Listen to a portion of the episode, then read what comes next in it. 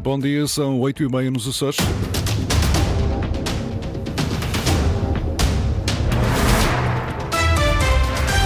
Vamos conhecer os títulos desta edição. Vai aumentar a oferta hoteleira na povoação. Vão ser construídos três novos alojamentos. Azores Rally 2024 já tem data marcada 8 e 9 de novembro. Santa Clara joga hoje em Tondela para a 13ª jornada da Segunda Liga. O treinador quer uma equipa com fome de vencer. Máximas previstas para hoje de 20 graus para Santa Cruz das Flores e Angra do Heroísmo e 21 para a Horta e Ponta Delgada. Altura para avançarmos com as notícias da região. Edição às 8h30 com a jornalista Lídia Almeida.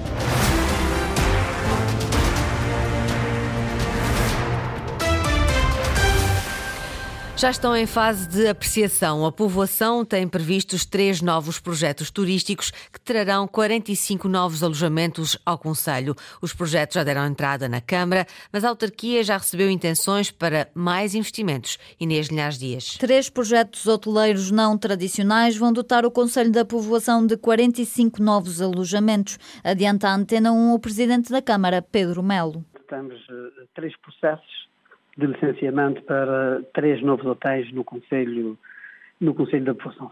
Sendo certo que são hotéis, hotéis, não são os hotéis ditos tradicionais de grandes dimensões, mas são hotéis adaptados completamente à nossa, à nossa paisagem. 14 são do projeto Rua Azores, a ser construído na zona dos Tambores, junto ao entroncamento entre as Furnas e a Ribeira Quente. Há ainda o reforço de 11 alojamentos no Furnas Lake Forest Living, junto à Lagoa das Furnas, que passa de 10 para 21 alojamentos.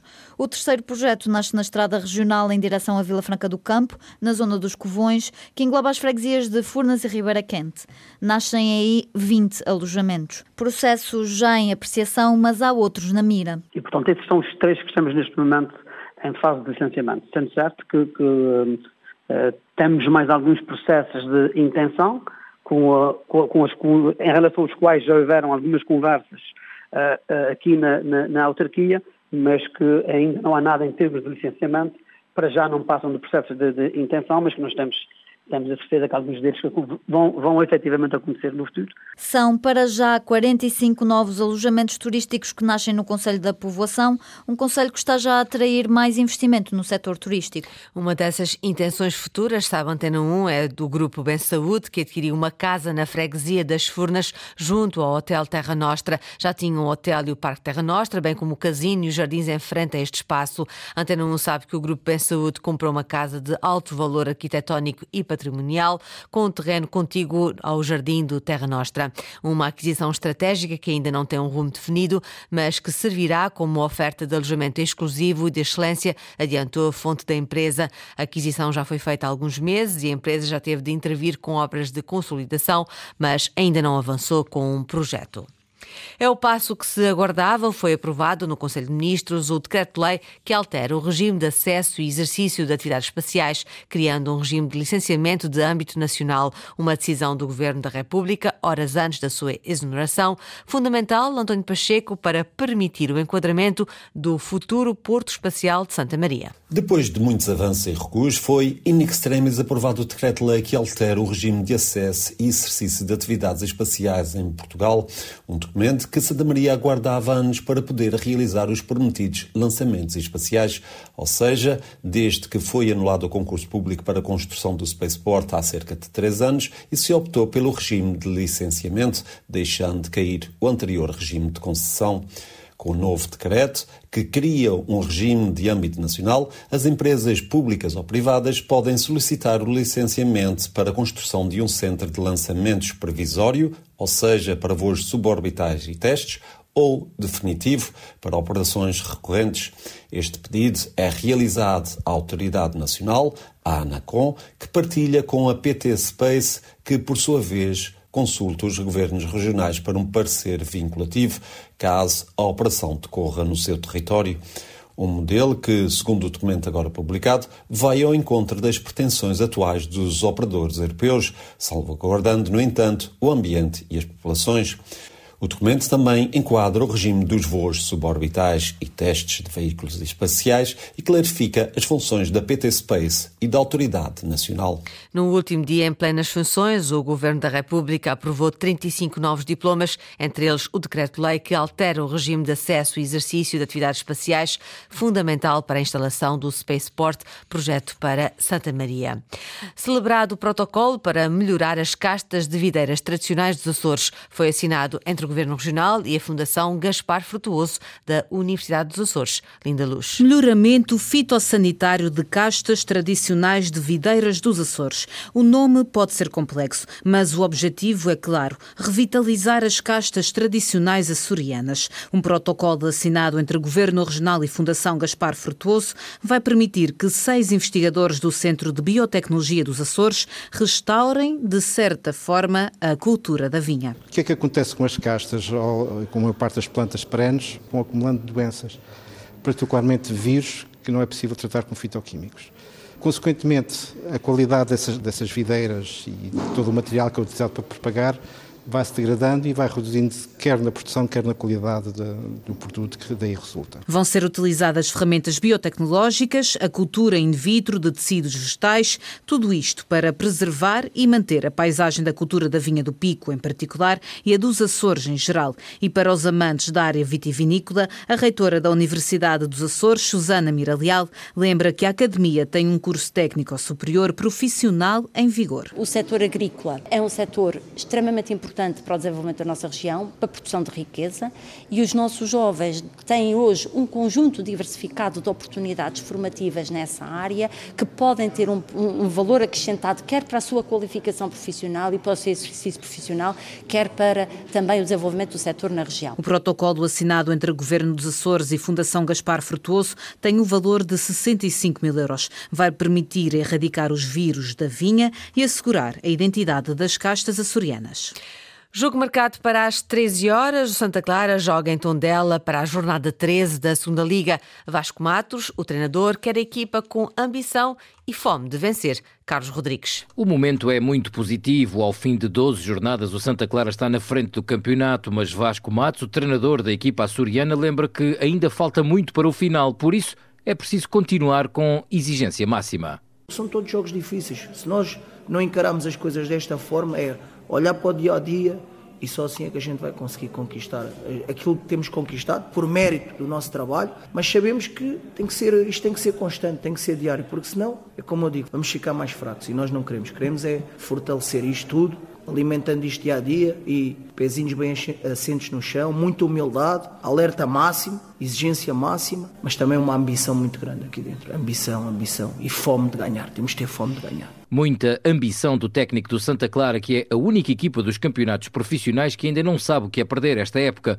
Facto a que Vasco Matos prefere não dar muito destaque. Não adianta pensarmos muito nessas coisas. Ainda eu lembro-me há cinco semanas estávamos aqui a falar. Vem um ciclo terrível os ciclos vão, ser todos terríveis. Depende é daquilo que é que nós controlamos. É o nosso trabalho, nossa exigência. Preparamos no máximo a equipa. Estamos prontos a, a, a competir com o adversário. É isso que nós queremos. Temos que chegar a tom dela e temos que estar no limite Vasco Matos deixa ainda um aviso em relação ao adversário. O Tondela é o terceiro melhor ataque da segunda Liga. Sabemos que vamos encontrar um adversário com qualidade, um adversário também que fez uma aposta forte, também com jogadores com muita experiência de Primeira Liga. Terceiro melhor ataque do campeonato, uma equipa que tem vindo a crescer também nos últimos jogos e temos de estar muito focados e concentrados. Só assim conseguiremos sair de lá com os três pontos de Tondela. Santa Clara na máxima força para a deslocação a Tondela. O jogo tem lugar este sábado a partir das 13 horas. Olhamos agora para os jogos das equipas açorianas nas restantes modalidades este fim de semana. Destaque também para as vitórias de ontem da Fonte Bastardo em voleibol e do União Esportiva no basquetebol. Henrique Linares. O União Esportiva venceu em casa o Galitos por 70-51, mantendo assim a liderança da Liga Feminina de Basquetebol. A formação micaelense volta a entrar em campo no domingo às 11 horas diante do Cabo Madeira no pavilhão Sidónio Serpa. Nos masculinos, o Lusitano Lusitânia tem hoje compromisso para os oitavos de final da Taça de Portugal.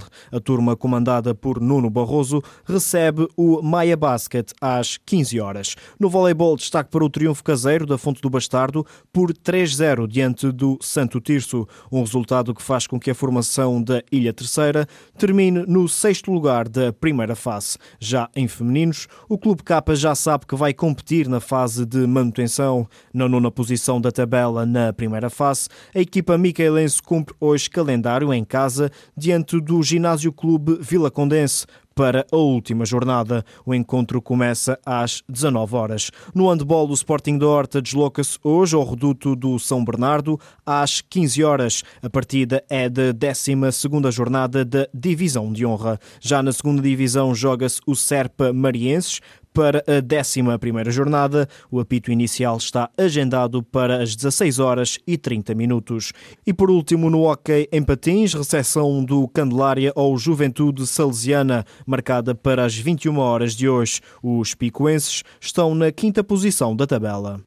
Já a data para o Azores Rally do próximo ano, a prova realiza-se nos dias 8 e 9 de novembro. O Tour European Rally publicou o calendário para 2024. O Azores Rally surge como o último de uma lista que, consta, que conta ainda com provas em Espanha, França, Grécia e Itália. No entanto, a data do Rally açoriano está sempre sujeita à confirmação por parte da Federação Portuguesa de Automobilismo e Karting.